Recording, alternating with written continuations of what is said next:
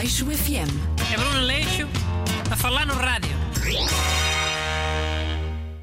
Bom dia. Bem-vindo ao seu magazine semanal de comentário da atualidade. Há muita coisa a acontecer agora, mas eh, eu não queria deixar passar um assunto relevante da semana passada. Aquele do estudante que teve quase quase a, a cometer um massacre eh, numa universidade em Lisboa.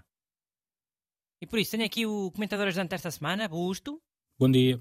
e também fiz questão de trazer o comentador ajudante da outra semana, Renato Alexandre. E porquê? Porque ele já foi presidente de uma associação de estudantes, lá na Faculdade de Engenharia dele. Népia, não fui nada presidente. Fiz parte de uma lista que concorreu ao núcleo de estudantes lá, ao meu departamento, no Polo 2. Ah, pronto. E não ganhaste, né? Mano, eu às vezes fico com a ideia que tu achas que eu sou, assim, tipo algum, uma espécie de falhado. Ganhámos essa eleição, mano. Dois anos seguidos, para a tua informação. Ok, pronto, desculpa. Então, mas qual era o teu cargo, lá nesse núcleo? Acabei por não ter nenhum, porque concorri sempre como vogal, não é? Mas num dos anos foi porque fui de Erasmus. Se não tinha sido tesoureiro na boa, quase certeza. Também não havia nenhum problema se tivesses perdido. Democracia é, é mesmo isso, é ganhar e perder. Hum. Mas tens alguma pergunta específica para mim? Ou é só para eu comentar a situação assim no geral? Tenho uma pergunta, tenho. Então a pergunta é: achas que a violência desses membros da população estudantil é causada pelos jogos de computador? Epá, outra vez esse palete de chacha, também tu. Falei de chacha, não. Sabem aquele filme o- Elephant? Claro, Gus Van Sant, um dos meus realizadores preferidos. Sim, inspirado no massacre de Columbine. O mesmo que deu o mote àquele documentário do Michael Moore. Exato. Nesse filme, um, um dos garotos que vai fazer o massacre está a jogar um jogo de computador, daqueles de tiros, enquanto o outro está a tocar piano. E então? E então que a mensagem desse filme e desse teu realizador preferido é que a culpa é dos jogos de computador não é do rock. Porque a música é uma música clássica que o outro garoto está a tocar lá no piano, não, não é rock. Não foi assim que eu interpretei, mas ok. Meu amigo, mas era como devia ser interpretado. Antigamente havia aquela ideia de rock ser a música do diabo, né? Que era o rock que estava a desgraçar a malta jovem.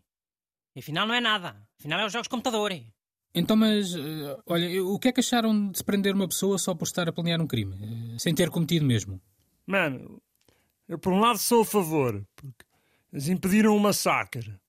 Mas por outro lado, como é que podes ter a certeza que o, que o Man ia fazer mesmo a cena? É um bocadinho como aquele filme, o Minority Report, não sei se conhecem. Mas que Achas que o deviam seguir para ter a certeza? E só o prenderem se ele tivesse mesmo a sacar das armas ou, ou daquela coisa da gasolina? Podia ser. Hum. Se o garoto sacasse da katana, pumba, logo um choque nas costas. Um daqueles paus compridos que dão choque. Ele tinha a polícia a vigiar, a polícia paisana. Andava lá na faculdade dele e tudo. Pá, mas os polícias à paisana dão sempre muito nas vistas. É sempre um homem de calças de ganga e com um casaco de cabedal dos anos 90 e óculos de sol.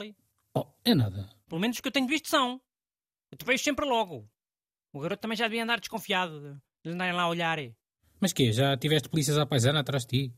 Exato. Foste suspeito de alguma coisa? Não, mas já fui informador. Queres que eu fale disso aqui? Achas que eu posso? Falar de um caso top secret? Em segredo de justiça? Ah, Ah, já, ok, pronto. Mas, oh, Bruno, esses que tu identificaste eram os mal disfarçados, não é? Os bons agentes à paisana não sabes como são. A ideia é essa. também é verdade. Já, pode até haver agentes júnior infiltrados na turma dele. Tipo, um aluno que foi transferido a meio do ano. Olhares de ver se não apareceu nenhum aluno novo a meio do ano. Assim, mais velho, tipo 25 anos. Acho que não. Acho que era mesmo um polícia à porta de sala de aula do suspeito, preparado para qualquer eventualidade. Era. A fazer de conta que era um dealer. Ou daquela malta que anda a tentar vender cartões bancários aos estudantes, sabes? Ou alguém à espera da namorada? Ou do namorado? Sim. Tipo aqueles repetentes de 20 e muitos anos, mas que andam sempre de volta das caloiras. Sabes quem é que era assim? Renato Alexandre. Aleixo FM. É Bruno Leixo a falar no rádio.